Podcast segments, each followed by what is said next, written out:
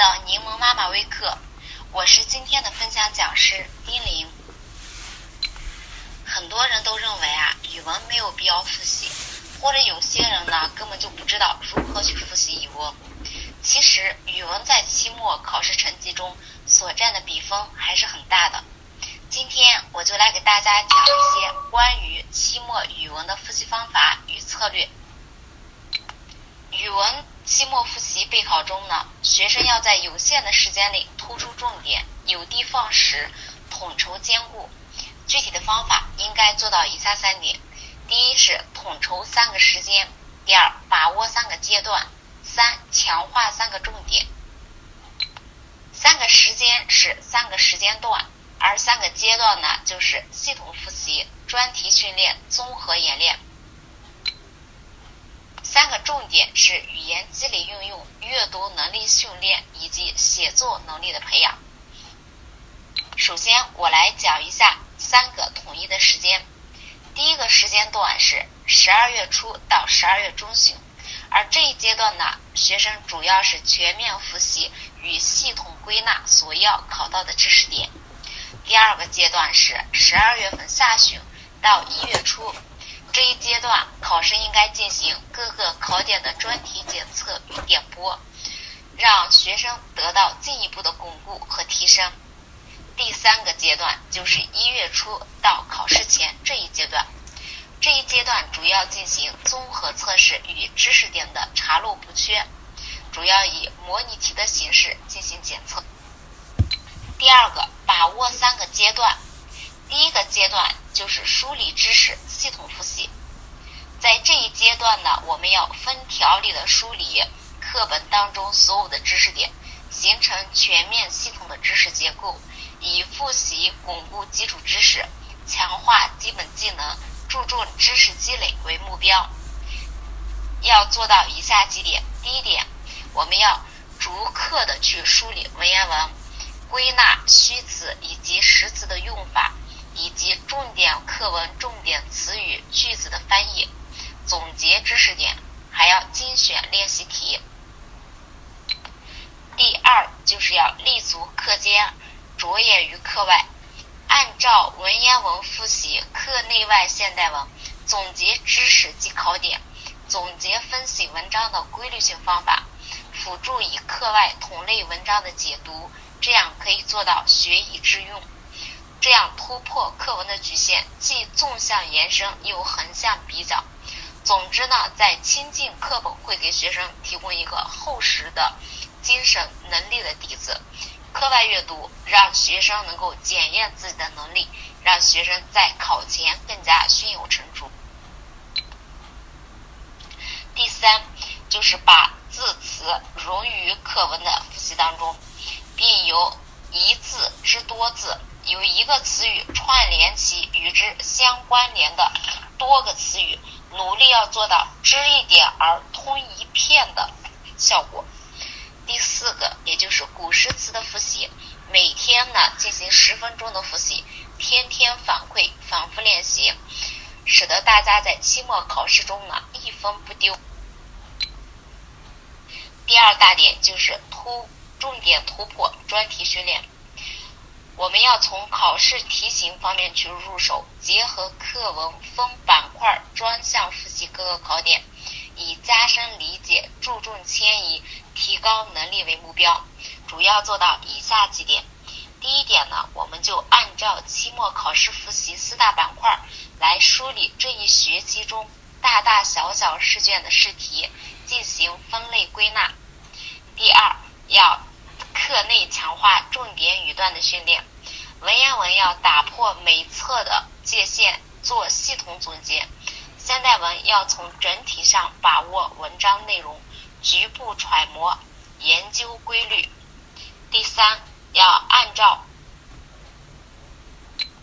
第三要按照复习方法练习这样的形式呢进行专项复习，方法指导与强化训练要相结合，要熟悉题型，掌握答题方法。技巧。第四，我们要梳理课本的字词，包括字音、字形、字义以及关联词语、成语的运用等，梳理古诗词以及名句背诵默写、赏析等这样的题，要加深理解。第五，作文呢要采用多写多练的方法，采用面批，同学之间互相批，呃，家长帮忙批。以及学生自己去批改这样的方法相结合，以达到最佳水平。第三大点就是查漏补缺，综合演练。我们要精选试题，查漏补缺。做试卷可以做一些模拟冲刺试卷，以掌握方法、强化应试能力、积累答题技巧为目标，可以做到以下几点。第一呢。我们要自己要在对考试中出现的问题要及时的回炉补火。第二，我们要在做各种模拟试卷的过程当中，要研究考试的题型，从答题当中呢去寻找命题的规律。第三个，还要精选一些典型性、灵活性以及实用性比较强的一些题目，多做多练。第三个。部分也就是强化三个重点。第一个呢，就是重视语言的积累运用。学习语文啊，我们说需要日常的积累。没有积累的语言呢是苍白的，没有积累的学习呢，当然也是徒劳的。有了厚实的积累，才能激活思维，触类旁通。而中学阶段学习语文的主要任务，首先是积累大量的语言材料，然后才是理解和运用。而我们的语言的积累运用，主要是体现在以下几个方面：第一，就是古诗文和现代诗文的积累以及背诵默写；第二个是词语、名言警句、俗语、谚语等等的积累；第三个就是名著以及文学常识的积累；第五是语文常识，包括语文知识、文学常识积累等。为了提高实际效果，大家呢可以采取以下的措施：第一个就是归类整理、分块切割、化整为零，即将要，嗯，即是将要求背诵的诗文，或者按朝代，或者我们按篇目的大小，或者按照题材呢，把它分割成若干块儿，然后自己规划一下，几天看完一大块儿，这样我们化整为零。保证了实际的计划性、有序性以及规律性。第二就是定期的检查，强化落实。我们学生应该自评、自测、自查，同时呢，也可以让家长来帮忙帮助我们去检查。三就是每天十分钟的小卷测试，要不断的去巩固。关于语言运用的复习，主要通过专题训练来落实。如新闻概括题，此题型重在考察学生识辨、筛选、提炼所给新闻材料重要信息的能。一般的题型有让你去拟写新闻标题，或者去概括一句话新闻，或者是补写新闻的导语等等。在文字组织方面呢，往往会要求我们要限字，比如说是十个字、十五个字或者二十个字以内。我们在训练时呢，就要采取以下的方法。第一个就是要检索要素概括法。新闻它是属于记叙类文体，找出新闻中的时间、地点、人物、事件等重要的要素，有助于整体把握新闻内容，概括出所需答案。二是提取中心加工法，提取能反映新闻主旨的中心句，根据题干要求。结合新闻材料语境进行适当加工，组织出答案，力求精而准。第二部分就是重视阅读能力的训练。阅读能力的考察始终是中学语文试题当中所占比重比较大的一部分。因此，在复习阶段呢，我们要对这一学期所做的阅读练习呢进行回顾反思，从中产生一些动物。明白一些阅读的方法，归纳出阅读的规律和技巧。阅读训练的策略一般有以下几点：第一个要先了解阅读的能力层次。各类题材作品的阅读，首先是以理解为目标，在理解阅读的基础上发展为鉴赏性阅读、创造性阅读，这就是阅读能力的层。第二个是明确阅读的基本思路和步骤。虽然我们每天都在阅读，但未必都清楚有关阅读的一些程序性知识，所以在复习时，我们首先要了解。有关阅读的程序性知识，我们将阅读的程序性概括为：整体感知到梳理文脉，再到筛选信息，再到确定范围，然后到前推后敲，最后到磨练语言，最终得出答案。在阅读中啊，而且还要做到五个准确，即准确把握文章的内容，准确理解词语的语义境。准确理解重要语句的含义，准确理解文章的主旨和思路，准确领会文章的写法和特点。第四个就是提供各种题材的典型的阅读材料，进行必要的训练。能力培养的来源于阅读经验。阅读训练、阅读步骤具体操作的质量，往往依赖于正确有效的阅读经验。而阅读经验的形成，需要一定量的阅读和有质量的思考。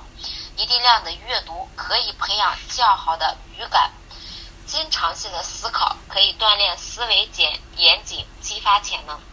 同时，在阅读中，通过把自己的答案与参考答案进行反复的比较思考。来纠正自己思路中的偏差，修整完善自己的思路。训练中每做一题，我们都要去思考一下，总结出答题的思路和方法，这样我们的阅读能力就会在训练中不断得到提高。接下来呢，我就要针对每一个不同的文体的答题技巧来进行具体的讲解。首先，我们现代文阅读主要分为三个三个部分：说明文的阅读，以及记叙文和议论文的阅读。嗯，首先我来讲一讲说明文阅读的答题技巧以及方法。第一，说明文我们首先要明确说明对象，辨析说明对象，我们可以从以下两点来做到：第一，直接看文章题目，从文章题目我们就来明确说明对象。第二个，根据说明语段的内容来进行分析，概括出说明对象。第二呢，就是概括说明内容。事例说明文说明内容呢，一般可以概括为：本文主要说明，呃，这个时候呢就要说明说明对象的构造、形态、性质、特点、变化、成因、工作原理、功用等方面。这个时候呢，大家就是具体的说明对象的哪些内容，然后来进行具体的回答。第三个就是明确说明顺序，说明顺序有空间顺序、时间顺序，以及以及逻辑顺序。而事例说明文一般都采用的是逻辑顺序的说明顺序。第四个就是说明方法，我们要明确有哪些说明方法。而且还要明确各个说明方法的作用。在答题的过程当中呢，是首先我们要指出所用的说明方法，然后再联系说明内容，分析该说明方法说明了事物哪方面的特征。第五个就是说明文语言的准确性，一般呢会出到这样的题。比如说，把某某某词语去掉能不能行？为什么？对于这种题，我们的答题规范一般是回答不能删去，因为某某某词语表示什么什么，去掉之后就变成了什么，影响了说明文语言的准确性。一般就按照这个答题模式来回答就可以了。第六个就是说明文的结构。我们常用的结构有总分结构、分总结构，还有总分总结构等。事物说明文呢，一般多用总分式的结构。好，接下来呢，我再针对议论文再来具体的来讲一讲答题方法与技巧。议论文呢，首先第一点就是找准论点，标题开头篇末不明显，需要精炼概括。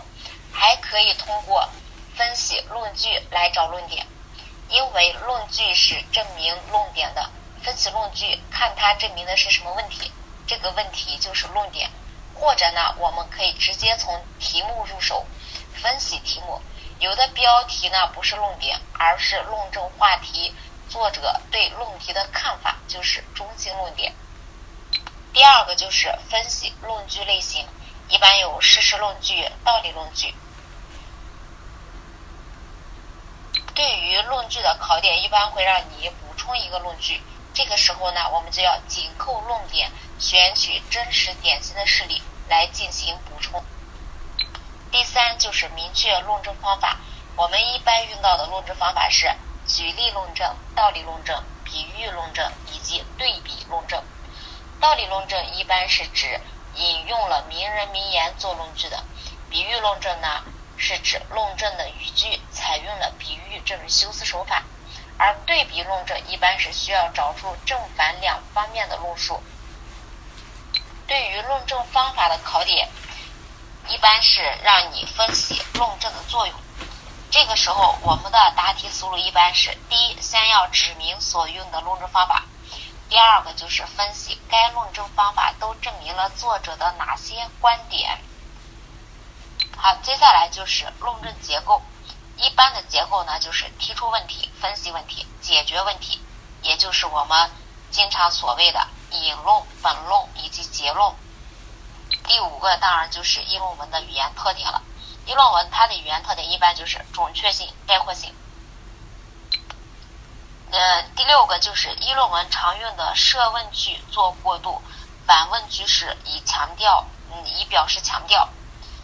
那么这个时候呢，有时候会呃考到你有关设问句的作用。那么设问句的作用呢，就是吸引读者注意力，启发读者去思考，发人深思。而反问句的作用呢，就是加强语气，强调作者的观点，发人深思。好，接下来我就来讲一讲记叙文它的具体的答题方法与技巧。记叙文，我们首先要明确记叙文的顺序，它有。顺序、倒序还有插序。倒序呢，就是把事情的结局或某个最突出的片段先来讲，然后再写事情的发生经过等。而倒序的作用一般是为了突出中心，使内容集中、对比鲜明，或者是叙述有波澜，或者是为了造成一种结构的悬念，引人入胜，吸引读者。那么顺序呢，就是我们经常所见的啊，按照这个事情发展的先后顺序来写。插叙呢，就是我们会在呃记叙文当中呢，会插入一部分的回忆性的文字，这叫插叙。第二个就是记叙文的线索，一般记叙文都是以时间为线索，要么就是以事件为线索，比如说以某个物或者是某个地点的转换。或者作者的感情的变化，或者以作者的见闻感受等等为线索。第三就是记叙的人称，一般都是以第一人称我的口吻来展开叙述。这样的写写法的作用呢，就是第一，以当事人的身份叙述，使故事显得更加的真实、自然、有亲切感。第二个是第三人称的写法，一般是不受任何限制。写起来呢比较开阔充分，而第二人称它的记叙呢，一般的作用就是贴近读者，使人感到特别亲切。第四个就是记叙文的表达方式，有记叙、抒情、描写、说明、议论。描写方法呢分两大类，分为人物描写和环境描写。另外呢还会有。写景抒情的记叙文，以写景抒情为主的记叙文呢，我们要理清写景的顺序，找出观察点，也就是定点观察或移步换景。第一个观察角度是平视、仰视还是俯视呢？第二，观察的手段就是视觉、嗅觉、味觉、触觉、听觉等。感受的形式一般就是从形、色、声、香、味、光、感等。几个方面去进行感受。好，第七个呢就是抒情方式。我们抒情方式一般有直接抒情跟间接抒情，而间接抒情一般又是借景抒情，于情于景，情景交融。第八个就是品味艺术特色，一般就指的是一般会考到让你品味记叙文，它的构思布局、表现手法或者是语言特点。我们在回答这类题时，首先要看它的构思是否新颖巧妙。情节是否跌宕起伏？是否运用对比、讽刺、夸张、烘托、以小见大或欲扬先抑、象征、托物言志等表现手法？散文的特点呢，一般就是形散而不散，而神不散。形指的是结构，神呢，主要指的是作者的主旨思想。写作手段包括一般有借景抒情。于情于景、托物言志的象征手法。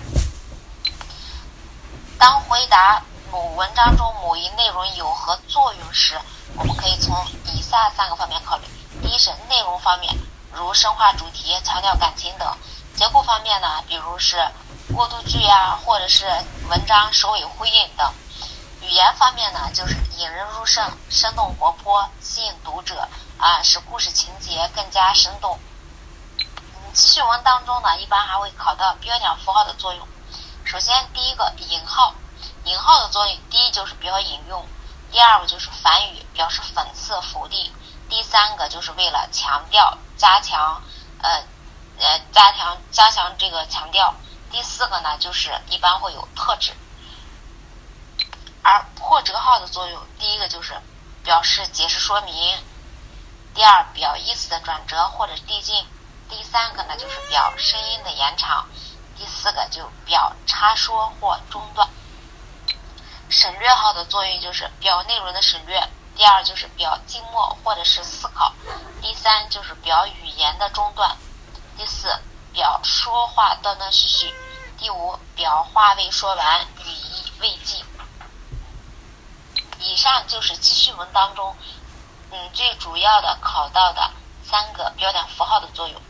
好，还有小说的三要素，我们也要理清楚。在记叙文当中呢，一般会考小说三要素。小说三要素呢，包括情节、人物、环。而小说的结构是包括开端、发展、高潮、结局。很多同学会把小说三要素跟小说结构混淆，在这里大家一定要注意去区分。另外，记叙文当中呢，一般会考到语句在表情达意方面的作用。我们一般呢会用到以下几个词：记叙文的语言运用呢，准确、生动、形象、通俗易懂，或者是语言简练、简洁明了、委婉含蓄、意味深长、富有感染力等。大家呢在针对不同的记叙文当中呢，我们可以呃准确、灵活的去筛选、运用这十这十几个词语。还有一种记叙文考到的题型，就是围绕短文来谈一谈自己的看法，或者是体会，或者是感受。一般这样的题的答题模式是：第一，先用一句话来概括出自己的看法或者是体会，再用两到三句话呢来谈一谈理由，我为什么喜欢啊，或者说我为什么有这样的看法或者是体会，可以来摆事实、讲道理。若题目当中有相关的要求呢，还可以结合自身的经历来谈一谈。第三部分就是重视写作能力的训练。第一，写作是表达能力的综合运用，就其能力层级而言，应属于创造级。文章呢，一旦被写出来，不论其水平的高低，只要它不是抄袭的。我们都可以看作是我们的一种创作，因此复习阶段任何程式化、格式化的训练都有悖于创新精神的培。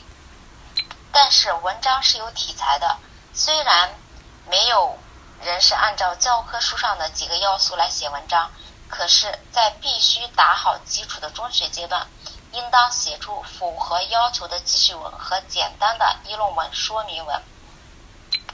所以我们在强调可用多种文体写作的大背景下，仍重视培养我们的文体感，特别强化对表达方式的训练。第二就是要求大家要求真务实，即务求贴近现实生活和学生实际，务求感情真挚。在复习阶段呢，我们要特别注意培养对生活环境、周围事物的敏锐感知能力和广泛的兴趣爱好。要求大家呢做好素材笔记，把学校、家庭、社会以及自身心境发生的事、心境产生的感悟及时的记载下来，以便到考场上有较充分的选材余地。同时，也使自己的作文洋溢着真情实感。第三，就是鼓励大家不断创新，张扬个性，要求大家写作中呢，来尝试表达上的新角度、新见解，形式上的新样式、新手法，思维方法上的与众不同。第四个就是提提高提提高审题能力。第四呢，就是提高审题能力。因为考场作文是以理解为前提的，所以要让，所以大家要善于理解分析作文试题中的提示要求的内容，并筛选出有用的信息，以为为写作去服务。在备考期间呢，我们应该把这学期的作文都应该做个收集、归纳、整理，来深入分析在审题方面的得与失，明确自己的优势和不足之处。或者你可以挑选一些好的作文，或者是考场作文，来研究作者是如何把握题意，怎样去开拓思路，怎样去精选题材，而怎样又是布局谋篇的呢？在语言上面又有哪些特色？了解了优秀作文都是怎样做到题目新颖、想象奇特、构思巧妙、材料新鲜、细节鲜活。语言靓丽，情感独特的。第五个就是建议大家每天都去收看新闻联播，及时了解时事，了解社会中发生的一些新事项，广泛搜集新鲜的写作材料，使考场的作文呢有鲜活的时代感，使我们的作文题材更加的新颖，更加的接近现实生活，也更加的接近我们的时事。总之呢，在中学语文复习当中，我们前期是全面撒网，横向梳理课本，纵向梳理考点，不放过任何一个知识点；而后期就是突出重点，回炉补火，稳步推进。最后一周就要放手复习，大家要根据自己的情况，要有选择的去复习，重视积累，突出读写，着眼运用，鼓励创新，培养能力。只有这样，才能更好的备考。